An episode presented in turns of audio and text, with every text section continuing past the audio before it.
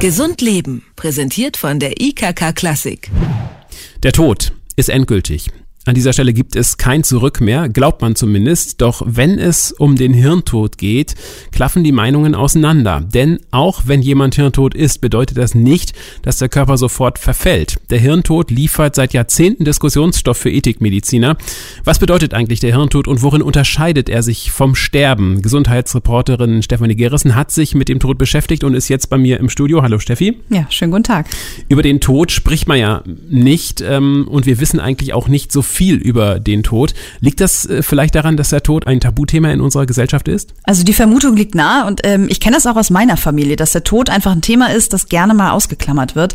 Ich kann nur so viel sagen, Anfang des Jahres hat der Deutsche Hospiz- und Palliativverband eine Studie herausgebracht und das Ergebnis deckt sich so ein bisschen mit unserer Vermutung. Demnach gibt es einen erhöhten Gesprächsbedarf und mehr als die Hälfte der, dieser Befragten ähm, findet, dass sich die Gesellschaft einfach zu wenig mit dem Tod befasst. Dann wollen wir das ähm, aber unbedingt mal tun und uns mit diesem schwierigen Thema genauer auseinandersetzen. Vielleicht fangen wir einfach mal beim Grundlegenden an. Ab wann ist jemand nach deutschem Recht und öffentlichem Verständnis tot? Also interessanterweise ähm, gibt es nach deutschem Recht keine eindeutige Definition vom Tod. Ähm, das heißt, der Tod ist das, was nach dem Sterben kommt. Aber Sterben ist ja ein Prozess und wie lange der, dieser Prozess dauert, das ist ja in jedem Fall anders. Als tot gilt also eine Person, ähm, wenn ein Arzt alle Todeszeichen festgestellt hat. Und dazu gibt es sogenannte sichere und unsichere Todeszeichen. Unsicher sind ähm, beispielsweise keine Atmung, kein Puls oder ähnliches. Die können ja aber auch eventuell bei einem noch lebenden Menschen auftreten, ähm, nach einem Unfall oder sowas.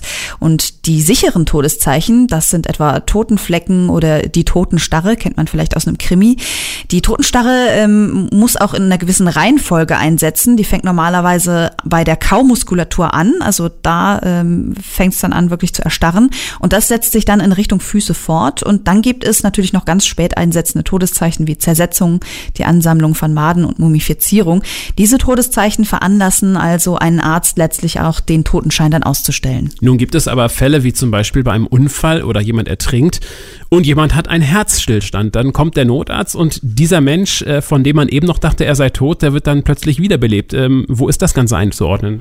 Also wenn jemand erfolgreich wiederbelebt wurde, passiert das meistens innerhalb eines sehr, sehr kurzen Zeitraumes. Und diesen Zeitraum, also vom Herzstillstand in diesem Beispiel ähm, bis zur Wiederbelebung, den nennt man intermediäres Leben. In dieser Zeit gilt der Mensch als hirntot. Das kann aber auch bedeuten, dass er stirbt. Und in dieser Zeit kann der Körper einzelne Zellen und Gewebe, aber auch das Rückenmark, also das zentrale Nervensystem, noch ganz viele Stunden nach dem eingetretenen Hirntod ähm, kann da noch reagieren. Und genau das macht es auch so schwer, den Todeszeitpunkt genau zu definieren. Aber beispielsweise für eine Organtransplantation wird der Tod in Deutschland über den Hirntod definiert. Wenn jemand hirntot ist, dann können Organe eventuell entnommen werden. Und wie stellt man fest, ob jemand äh, hirntot ist? Also beziehungsweise was ist der Unterschied zum Tod, wie du ihn eben beschrieben hast? Also für den Hirntod gibt es eine spezielle Verfahrensweise. Machen wir mal so ein Fallbeispiel auf. Eine Frau hat einen Autounfall, sie wird ärztlich versorgt, ist ohne Bewusstsein und muss künstlich beatmet werden. So, der Kreislauf funktioniert aber noch, der Körper ist warm, die Organe funktionieren.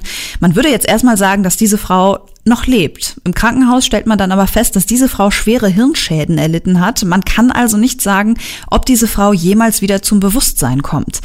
Ja, das wäre so ein Fall, in dem die Ärzte eine Hirntoduntersuchung durchführen würden. Ähm, da werden zunächst Sachen ausgeschlossen wie eine Unterkühlung, eine Medikamentenvergiftung oder Sauerstoffmangel ähm, und ähm, ja, dann äh, bleibt vielleicht noch die äh, Reaktion der Pupillen aus ähm, und äh, die Lider ähm, schließen sich nicht mehr automatisch.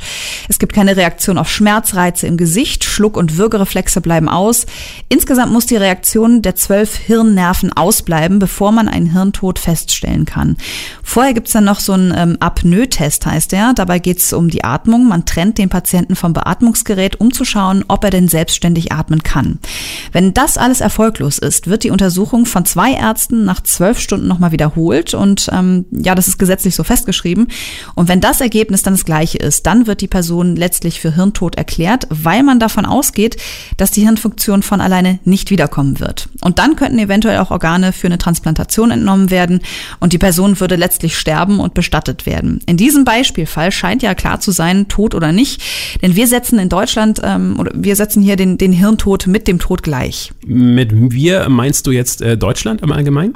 Ja, genau. Also in, in, in den USA ähm, gibt es seit einigen Jahren wieder eine neue Debatte, ob das alles so richtig ist. Denn ähm, es gibt auch einige seltene Fälle, in denen der Körper durchaus weiterhin funktioniert, selbst wenn der Mensch hirntot ist. 2003 hat man zehn Fälle von schwangeren Hirntoten gezählt, ähm, die trotzdem noch gesunde Kinder zur Welt gebracht haben. Also kann man sich kaum vorstellen. Aber äh, modernere Instrumente könnten auch ähm, bei einem nach dem Regelwerk Hirntoten eventuell noch Hirnaktivität feststellen das muss man sich so vorstellen, ähm, dass diese Person ist ja an einem Beatmungsgerät und man müsste diese Person mit dieser ganzen ähm, Gerätschaft in so einen Scanner schieben. Ähm, und das sind alles Untersuchungen, die sehr, sehr kostspielig sind und auch nicht üblich sind. Ja, und diese Frau im Fallbeispiel, das ich eben genannt habe, ähm, die kann hirntot sein, aber gleichzeitig wachsen vielleicht noch Fingernägel oder sie schwitzt oder bildet noch Exkremente. Das könnte theoretisch sein, obwohl sie in Deutschland als tot gilt. Und die Frage, mit der sich zum Beispiel der Deutsche Ethikrat auch beschäftigt, ähm, ist, ja, ist ein Hirntod auch ein biologischer Tod? Und diese Frage kann man zurzeit einfach nicht beantworten. Wir reden ja die ganze Zeit von einem Menschen oder, oder generell von Menschen, die ohne Geräte nicht selbstständig leben können. Und darum fließen, äh, fließen in diese Debatte auch Fragen nach dem Individuum und nach dem Menschsein generell ein. Ist ein hirntoter Mensch ohne Bewusstsein noch ein Mensch? Aber ähm, wer hirntot ist, der stirbt doch letztendlich, oder? Ja, genau das ist das Problem. Das kann man nämlich nicht sagen. Zumindest handhaben wir das in Deutschland so. Aber theoretisch könnte es sein, dass das Hirn irgendwie irgendwann wieder ja regelrecht anspringt. Aber dazu gibt es eben keine Zahlen oder Prozentsätze, mit denen man rechnen kann. Ähm, letztlich muss man sagen, irgendwo muss eine Grenze gezogen werden und ein Todeszeitpunkt muss bestimmt werden.